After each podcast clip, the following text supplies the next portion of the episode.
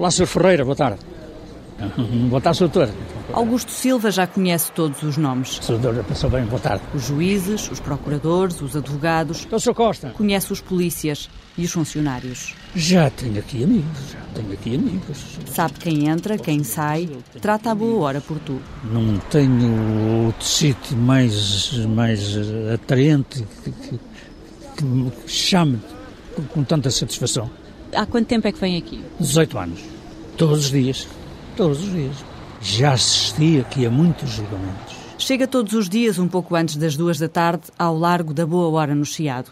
Ao primeiro juiz que sobe a calçada, rasga um sorriso. Então hoje, Sr. Dr. Juiz, posso subir para lá? Hoje pode. O momento é importante, o da escolha da sessão de julgamento no Tribunal da Boa Hora, como se de uma matiné de cinema se tratasse. Muitas, muitas das vezes são eles mesmo que me dizem. Só Augusto bem hoje para a minha sala porque hoje é bom. Hoje o que é que há? Hoje há um roubo, hoje há isto, há aquilo e tal. Renato Barroso é atualmente o juiz que está há mais anos na Boa Hora. Está habituado a ter público fiel nas salas de audiência. Essa Boa Hora tem várias pessoas que há anos estão aqui todos os dias e assistem aos julgamentos.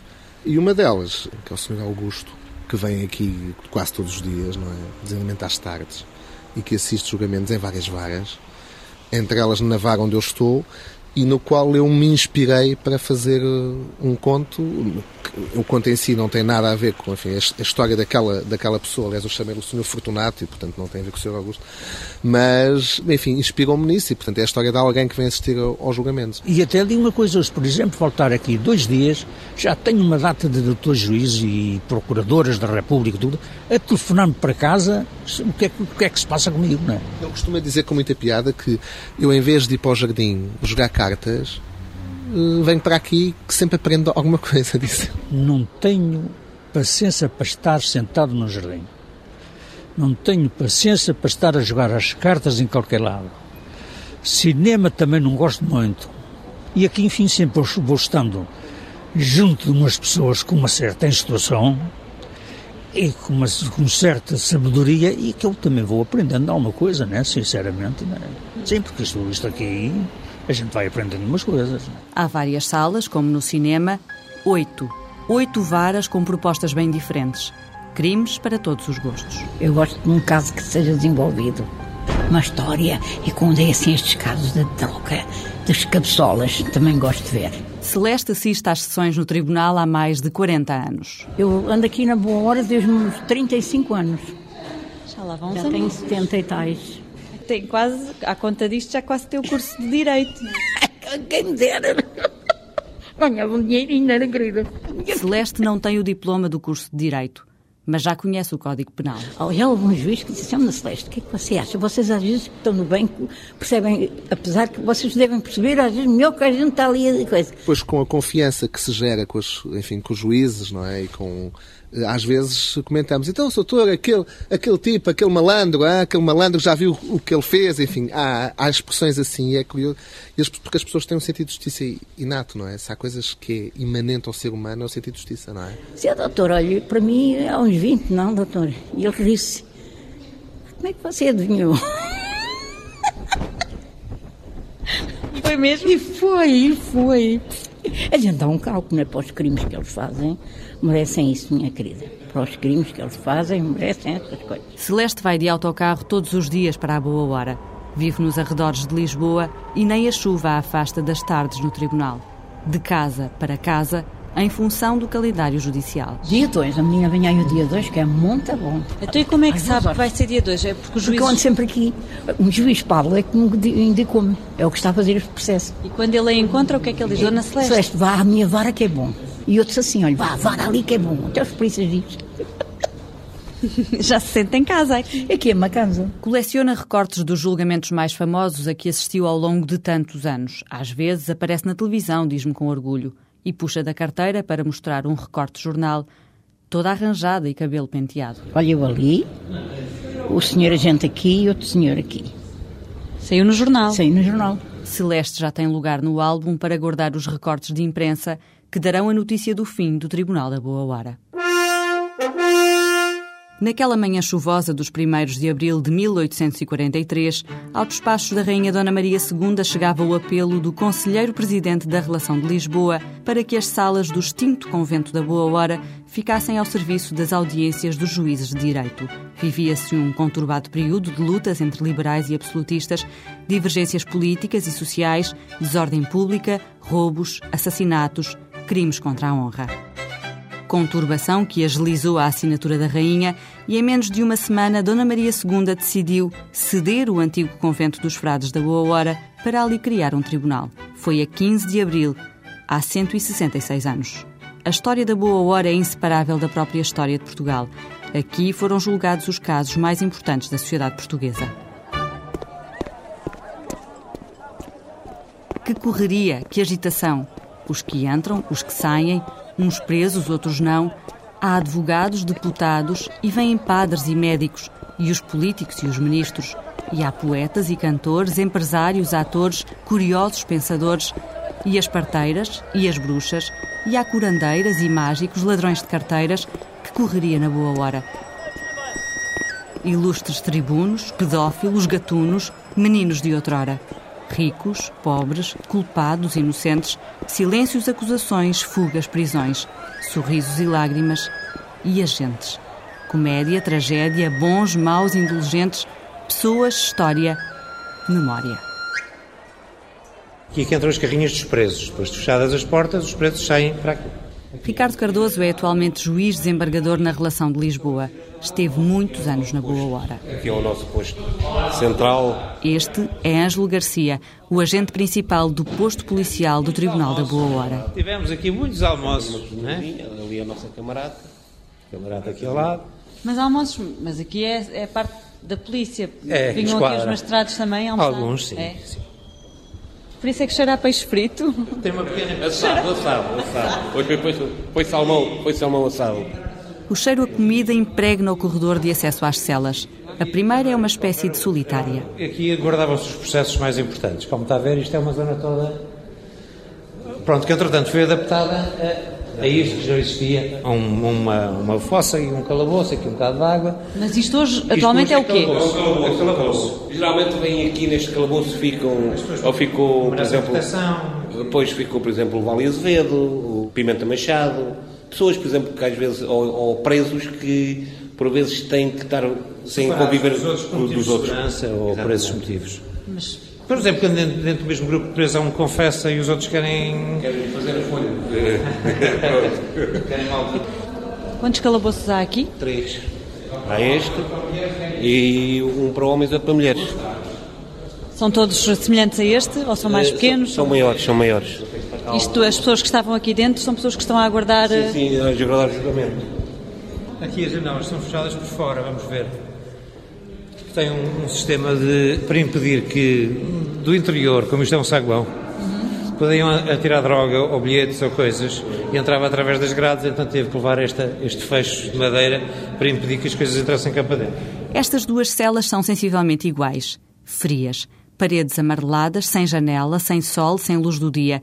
Uma lâmpada também amarela no altíssimo teto. Um banco corrido de pedra. Uma pia com uma torneira para beber água. Uma latrina a um canto, sem porta.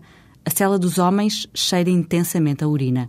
A das mulheres cheira menos mal e está coberta de escritos, recados, mensagens nas paredes, como nas portas das casas de banho públicas. Isto é mais verso. Porque isto começa só de senhoras. eh, Mas elas podem trazer eh, canetas. eh, Trazem, às vezes trazem canetas e às vezes há com isqueiros. Como vê ali em cima, por exemplo, que é isqueiros. já quase sem espaço para escrever. Letras redondinhas, roliças, de mulher, bolas cheias nos pontos dos is, erros ortográficos, mensagens para todos os gostos. Um dia sairemos deste inferno de grades e vamos continuar sempre amigas. Força para alcançarem a liberdade. Não duvides da tua mãe, Dina. Bomba, vamos rebentar com a Elisete. Paulo Almeida, força, aqui não se passa nada. Estamos aqui desde as 14, já são 18h30, estamos loucas e a nossa injustiça foi feita. Injustiça. Injustiça, exato. Eventualmente terão sido condenadas, claro. Porque não admites que mandaste matar o teu marido. Ninguém acredita em ti. ah, isto se calhar é capaz de ser uma frase alusiva à Maria das Dores. Isto é capaz de ser uma frase alusiva à Maria das Dores. A droga que trouxeste é ouro. Tratava muita gente. Para a próxima trazemos açúcar e vamos fazer qualquer coisa, ou então apanhas mais queda. Em tiros ficas a dançar e a fazer tudo e aqui no tribunal dizes que és maluca. Mas tem mensagens de amor aqui também. Careca e agora estarás sempre no nosso coração. Caló, quero que saibas que apesar de tudo continuo a amar-te cada vez mais. Je.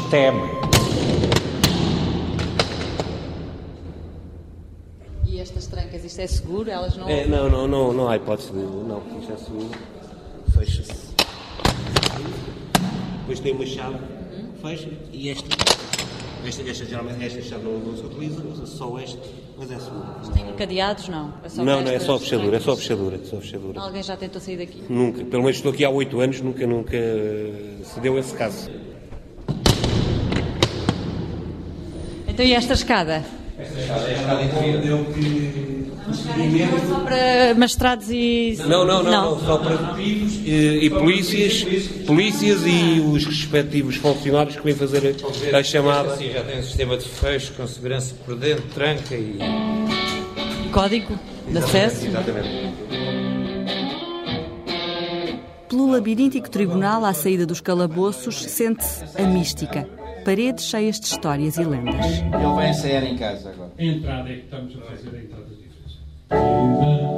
Diz a lenda que nas caves da Boa Hora, nos arquivos seculares, havia ratos gigantes que comiam gatos, havia fantasmas de almas penadas de frades pecadores que uivavam como lobos. Diz a lenda que havia quilómetros de túneis secretos que ligavam o convento ao mundo exterior. As catacumbas da Boa Hora ainda hoje escondem segredos.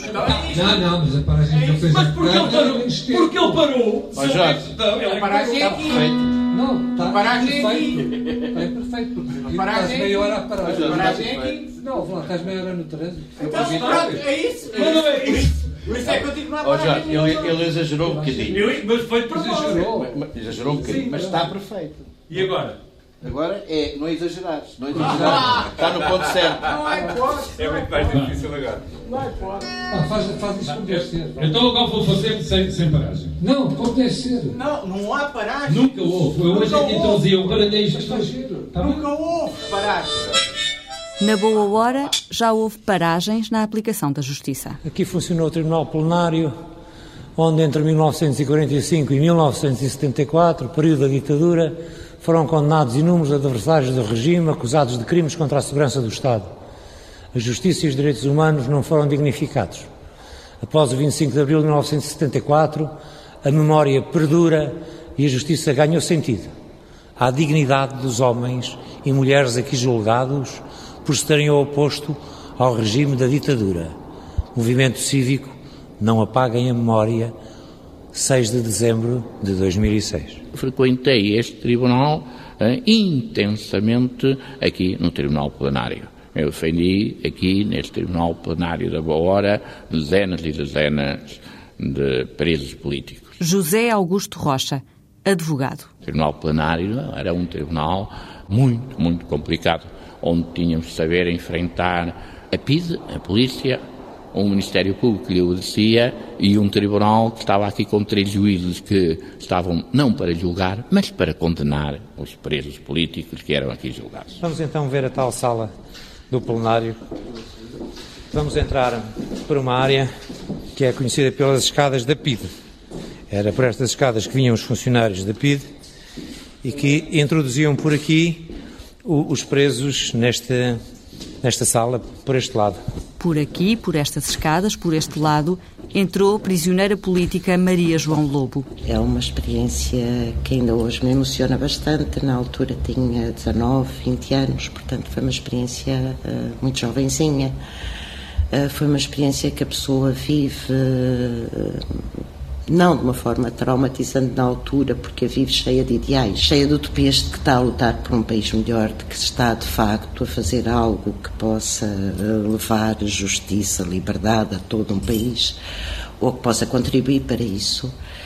Mas mais traumatizante, se calhar, por tudo quanto nos envolve, porque éramos pessoas eh, com famílias, algumas delas apolíticas ou muitas apolíticas, e que viveram tudo isto com emoções muito fortes.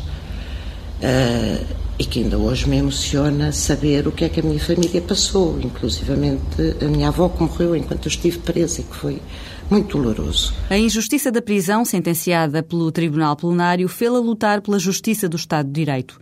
Acabou o curso, ingressou na magistratura do Ministério Público e quis ir para a Boa Hora, onde hoje é procuradora. Quando vim para aqui, no primeiro dia que entrei aqui como magistrada, a primeira coisa que fiz foi de facto pedir aos polícias: eu quero ir ver as celas, eu quero ir ver o espaço onde, para onde as pessoas vão, porque estive ali detida várias vezes à espera do julgamento e quis recordar um bocado isso. Claro que já não foi totalmente um recordar, porque entretanto fecharam-se acessos ao tribunal. Lembro-me que na altura subíamos uma escada, dávamos diretamente para um átrio, que é o átrio de entrada para a sala do plenário. Lembro-me de passar ali, com as famílias ali, com as pessoas ali, hum, de entrarmos na sala e a sala já estar ocupada quase em exclusivo, pelo menos nas primeiras filas, com agentes da PIDE. Quando nós entrávamos, já cá estavam os PIDES os espíritos ocupavam estes três primeiras filas maciçamente. De um lado e do outro. De um lado e do outro. Quer dizer, no começo do, da bancada ficavam dois PIDs e no final outros dois PIDs. De maneira que a assistência, as poucas pessoas que cabiam, ficavam interpidas, ladeados por PIDs. De maneira que a polícia fazia depois, grosseiramente, fazia ali provocações aos próprios pessoas que normalmente eram familiares ou amigos de presos. Eh, dizia-se, eh, ainda há de vir aqui para dentro, ainda há de cair nas nossas mãos, etc, etc, sempre com provocações às, às pessoas que assistiam. Ainda hoje, Maria João Lobo sente um arrepio quando tem de entrar naquela sala. É engraçado que evitei sempre, enquanto advogada, nunca lá fui, enquanto advogada estagiária. Uh, enquanto advogada mesmo também nunca lá estive e enquanto magistrada e mesmo após regressar evitei sempre entrar porque era um choque grande. Também a Procuradora Maria José Morgado sente uma forte ligação à Boa Hora. Eu iria ser julgada no Tribunal da Boa Hora em outubro de 74 se não tivesse sido o 25 de Abril que teve como resultado eu ter sido amnistiada no processo que tinha sido instaurado pela, pela PIDE durante o regime fascista, não é? E estava acusada formalmente de quê? Estava acusada de crimes contra a segurança do Estado. E já tinha julgamento marcado, inclusive? Sim, tinha julgamento marcado, estava presa, tinha sido pronunciada, ia ser condenada de certeza absoluta. A PIDE pedia oito anos de prisão ou qualquer coisa assim desse género, e normalmente o Tribunal Plenário seguia esses pedidos. Este tribunal foi sempre um espaço de grandes dramas, de grande violência, de grande sofrimento para todas as pessoas que aqui vinham, quer os presos, quer os advogados, quer as testemunhas, quer a assistência. Era um ambiente de coação. Vivia-se aqui um ambiente de total coação.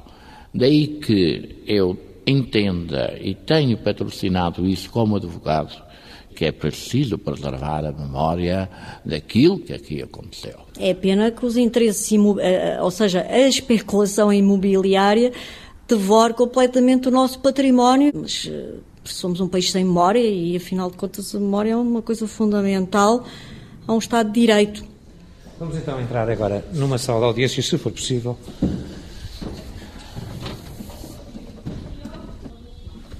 Não é porque está a decorrer um julgamento. É pena porque esta sala é a sala do escritório. É a sala onde terá funcionado o escritório do que era então convento. Um, os azulejos são bonitos e, portanto, representam várias alegorias e têm a representação, sobretudo, do combate entre os vícios uh, e as virtudes. Uh, são todos os temas que aqui estão. É uma sala histórica onde decorreram vários, vários julgamentos chaves, como o do engenheiro Melancia, como vários de, das FPs 27, bandos armados, eh, vários, vários julgamentos muito mediatizados. Hoje é a terceira vara, não é? Hoje é a sala da terceira vara. Maria das Dores, uh, assistia à Branca, a que me emprestava dinheiro, assistia a, muito, a muitos casos aqui. Uh, agora vamos passar na, na secção onde eu trabalhei. Não sei se hoje, hoje acho que é um gabinete de um juiz, portanto não se poderá lá entrar, eventualmente estará fechado. Estes corredores muito apertados, como vê, e portanto às vezes era assim que se transportavam os presos, aqui nestes corredores, e estamos a falar de preços famosos, estamos a falar, eu estou-me a lembrar do Manuel Alentejano, do Diliger, do, do Zé da Torada, enfim, presos complicados, mas que havia também nesse aspecto um certo respeito. Fernando Jorge, oficial de justiça. Nós encontrávamos aqui no pátio, era aqui, eu lembro-me deste pátio que está aqui, por exemplo, uh, cheio de pessoas, cheio, se me permite, isto, cheio de mulheres. Mulheres, algumas bonitas, interessantes, no julgamento do famoso Capitão Robi, que foi numa sala de audiências ali. Este o Capitão Robin, ah, é isso, lá está os carolas, vão para a rua, querida. E quando era o julgamento do Capitão Robi, quase toda a gente vinha aqui para o pátio todas as testemunhas que vi, eu não sei quantas foram na altura, mais de 100 mulheres que tiveram envolvidas naquela trama, naquela história, mas depois todas as testemunhas e depois nós, os funcionários, que estávamos de vir aqui ver, digamos, o aspecto, digamos, folclore, folclore que esse julgamento de facto tinha. E muitas vezes havia aqui algumas disputas entre elas, ou algumas em casos muito excepcionais, lá chegavam vias de facto, com um estalo ou outro, mas pouco mais do que isso, pouco mais. Havia muitas discussões, insultos, não é? aquelas discussões normais e, sobretudo, enfim, eh, entre mulheres, entre cento e tal mulheres que, por azar não é, delas, ou por sorte, não sei, gostaram todas do mesmo homem. E, portanto, eram cento e tal mulheres apaixonadas pelo mesmo homem e era complicado, e burladas por ele, e, portanto, era complicado. Elas não vão, não são obrigadas. Isto é um corredor antes da sala de audiências. Nuno Coelho é juiz na Boa Hora, na primeira vara. Tive julgamentos com 20, 30 arguídos, tive um com 40, 40 e tal, quase 50 arguídos, e já não havia. Monsanto estava, estava já ocupado e tive que fazer o, o, julgamento a Sintra. A falta de espaço, a falta de condições de trabalho, mas principalmente a falta de obras de requalificação são os problemas apontados por quem aqui trabalha mas na boa hora estão todos inconformados com a saída do tribunal daquele espaço.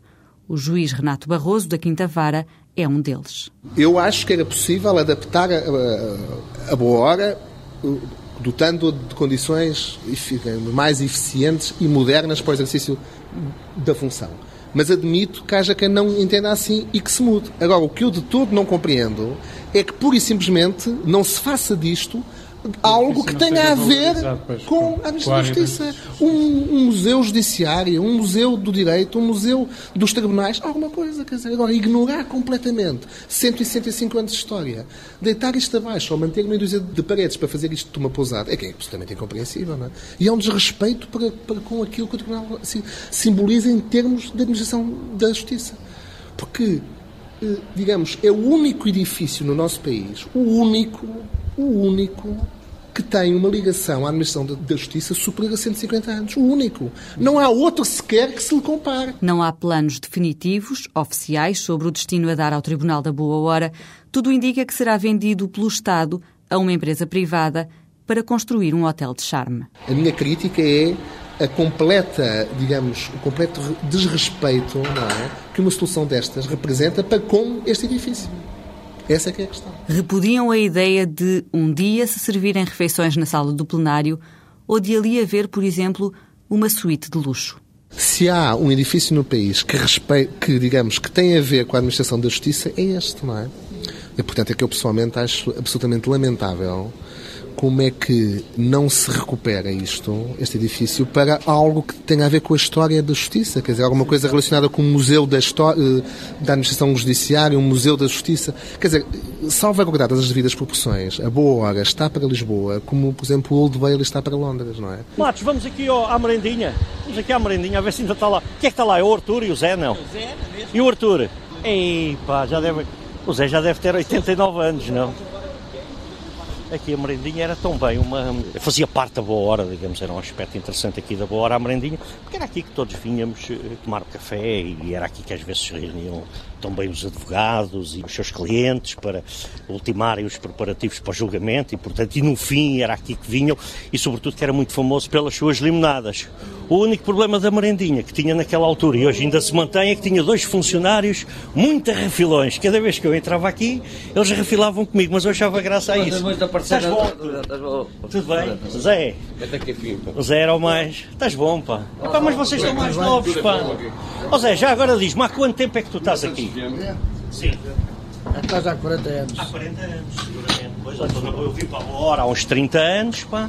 Tu estás aqui há 40 anos. E Artur, tu, tu és mais recente, não é? Há 32 anos. Quanto? 32. 32. Mas praticamente a hora do almoço era só malta aqui do Tribunal. A gente do Tribunal é quase. Tribunal, juízes, advogados, não é? Essa gente toda. Tirei então os cafezinhos para a malta toda. Enfim. Eu estou. fico mesmo emocionado, palavra de honra. E quando venho à boa hora, sinto isso. Sinto essa, essa emoção, esses tempos da boa hora. Eu, se há coisa que me deixa marcado nos tribunais, é os 10 anos que passei aqui na boa hora seguramente. Os 10 anos passei na boa hora e provavelmente terá sido o sítio onde fiz mais amigos, onde me senti melhor, onde acho como funcionário eh, me desenvolvi mais, aprendi mais, cresci como funcionário e depois havia o tempo para o convívio, a, troca de, de amizade muito entre as pessoas, ou seja, era frequente, na boa hora, por exemplo, era frequente haver os almoços de Natal, os almoços de fim de ano, eh, os jogos de futebol de salão, mas onde participavam funcionários, magistrados, advogados e às vezes até alguns das pessoas que vinham ao tribunal, os arguídos ou pessoas que tinham problemas ou queixosos. Nós uh, tínhamos aqui um espírito de família. Arthur, quanto é que deve? Tudo? Pagaram? Não é normal. Arthur, olha, gostei de te ver. Pá. Saúde até o dia deste. Força, até um dia destes, hein? tá? Gostei de te ver, hein? saúde. Aqui do, do edifício em frente, à boa hora, trabalhava Fernando Pessoa, no segundo andar, onde ainda é um escritório de advogados, um dos quais muito idoso, faleceu recentemente, ainda conheceu pessoalmente Pessoa, que trabalhava para o pai dele, contava que Fernando Pessoa, por volta das 11 da manhã, parava de trabalhar e dizia, vou ao Abel.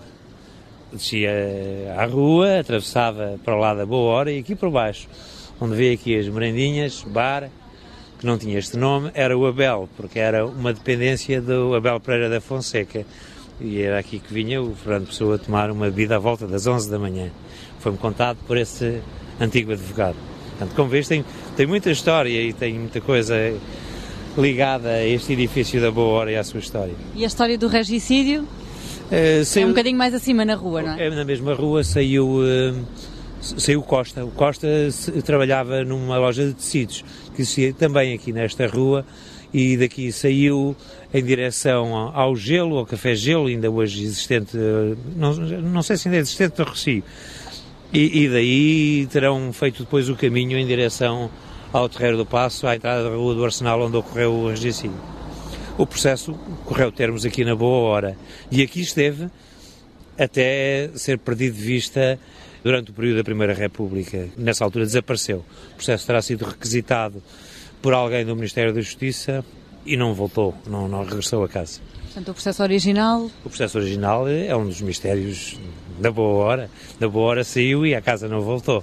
O coro de vozes a favor da manutenção do Tribunal da Boa Hora cresce de dia para dia. Em defesa do Tribunal da Boa Hora, portanto, será, é o título deste abaixo assinado. Há já um abaixo assinado. E diz que a história da Boa Hora é inseparável da própria história das últimas décadas da monarquia, do itinerário da República, do regime de Salazar e Caetano, da luta da oposição democrática contra a ditadura e ainda da inclusão do 25 de Abril nos seus vários acidentes de percurso, citava António Valdemar. Há fóruns de debate na internet. O Tribunal da Boa Hora não pertence aos juízes, magistrados do Ministério Público, advogados e funcionários que nele trabalham.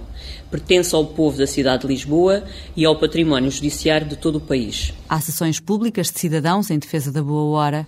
Na nossa qualidade de cidadãos preocupados e empenhados na preservação de um património judiciário com 165 anos de idade, pertencente à comunidade e nela profundamente enraizado, não podemos deixar de manifestar o nosso profundo desagrado quanto à decisão de perder uma peça fundamental da nossa administração da justiça. E há a recolha de nomes sonantes para a causa, como o de Mário Soares, também ele considerado um símbolo da boa hora. Um local tão ligado a grandes figuras, a grandes julgamentos e a episódios marcantes da nossa história não pode desaparecer do universo judiciário sob pena de perdermos um importante testemunho do nosso passado.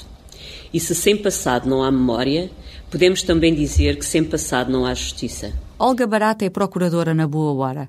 Leu abaixo assinado com a convicção de que será possível evitar a saída, foi das primeiras a assinar. Tal como José Góis, também magistrado do Ministério Público na Boa Hora. O que me parece é que essa opção terá sido assumida por razões eh, economicistas, essencialmente. Eu concebo perfeitamente a vantagem de uh, o Estado concentrar num mesmo edifício, adaptado a diversas tipologias com ação dos tribunais que são instalados, concebo perfeitamente a necessidade, de, a vantagem do Estado em encontrar uma solução uniforme que permita uma gestão mais racional em termos energéticos, em termos informáticos, etc.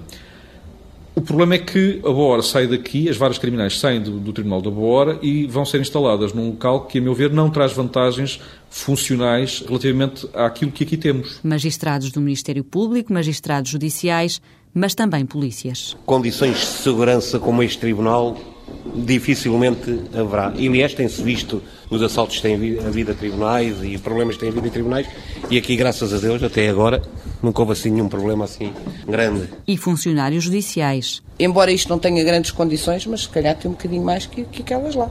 Mas como aquilo é feito por quem governa, não é feito para quem trabalha, portanto, assim é que é bom. Álvaro Mogueira, Agência EVA. Vai nos afetar bastante.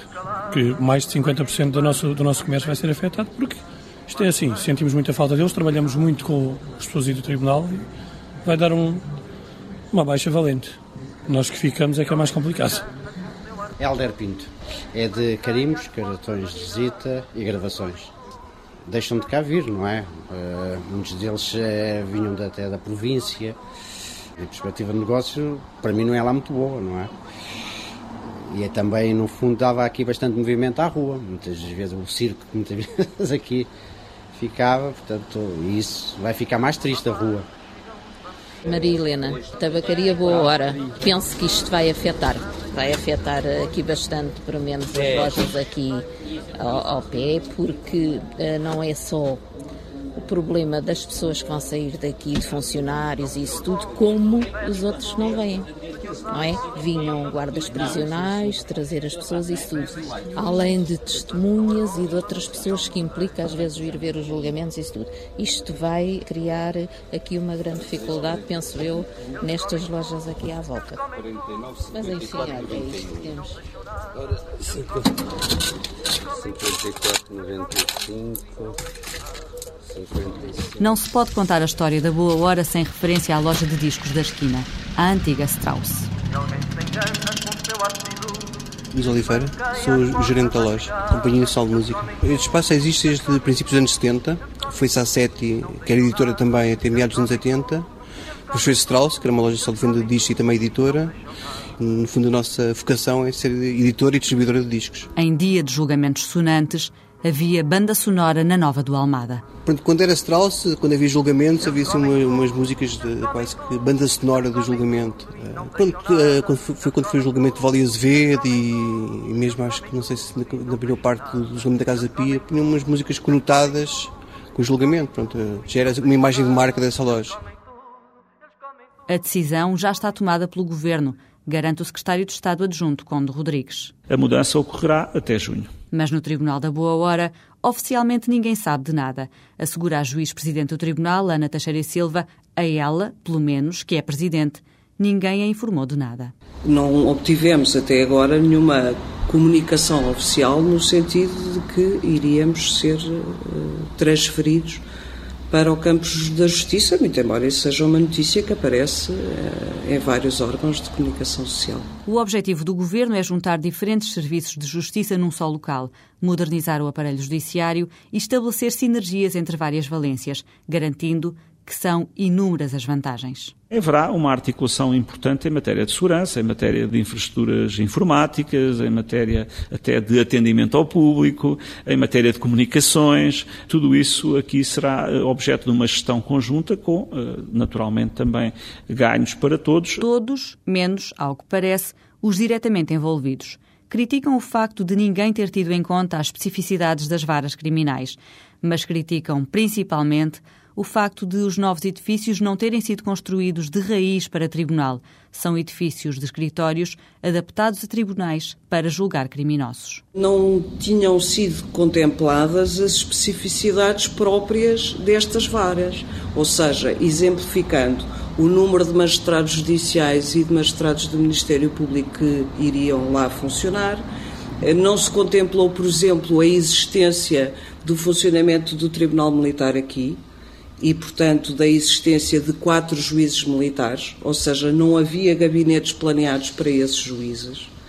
E uma série de outras eh, exigências que são mais do que óbvias, como, por exemplo, eh, a existência de uma ou duas salas que permitissem a realização de julgamentos grandes e outros aspectos de pormenor, como por exemplo a entrada e a saída do público, a entrada e a saída dos presos, os estacionamentos, etc. Uma enorme lista de deficiências detectadas no novo edifício que o governo garante estar a acautelar e desvaloriza o facto de não se tratar de edifícios de raiz.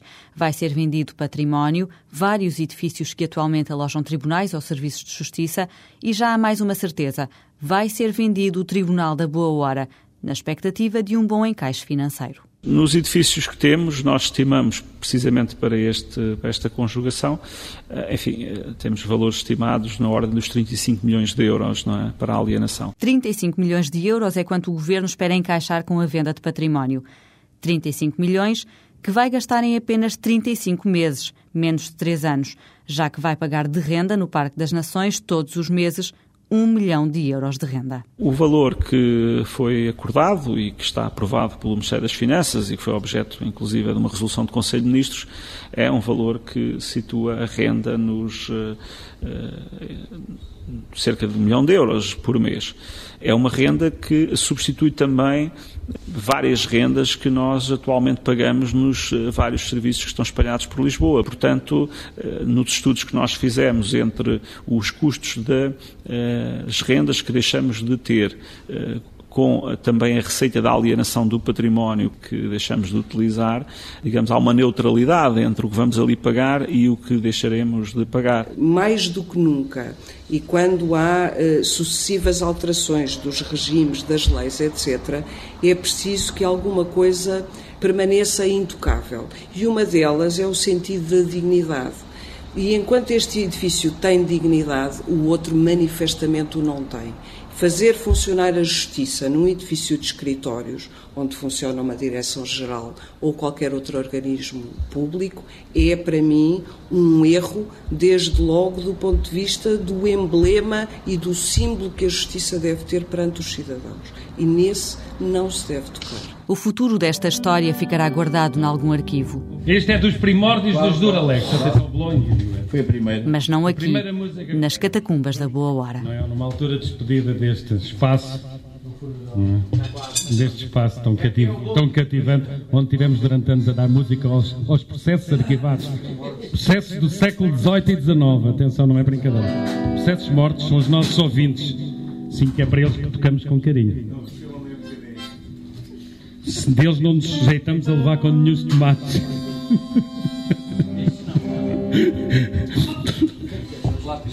Se a Ministra da Educação viesse aqui, safava-se, não há nem com os ovos lavava.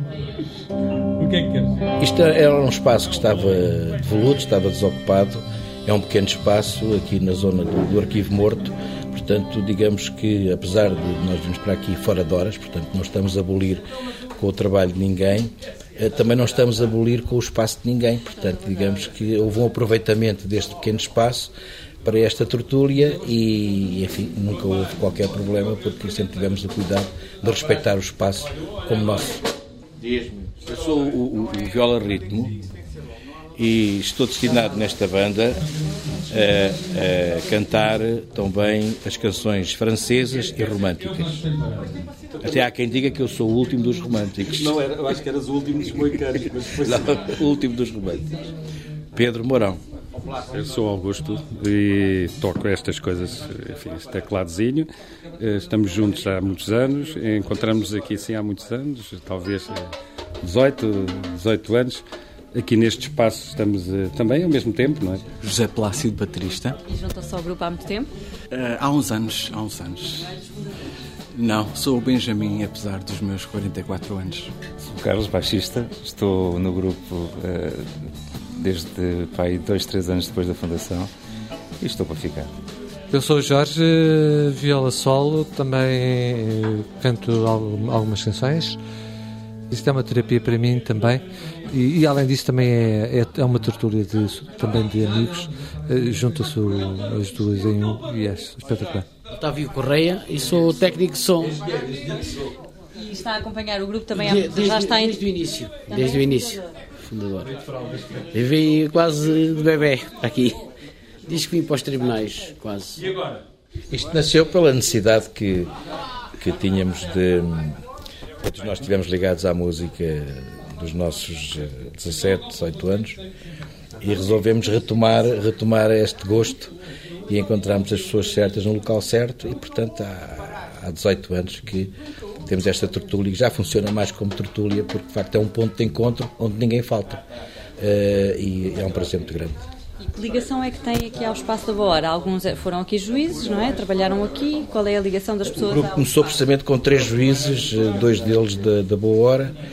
Entretanto, uh, por vicissitudes várias, uh, dois desses três juízes resolveram seguir uma carreira a solo, de maneira que. Uh, solo, solo ou juízes.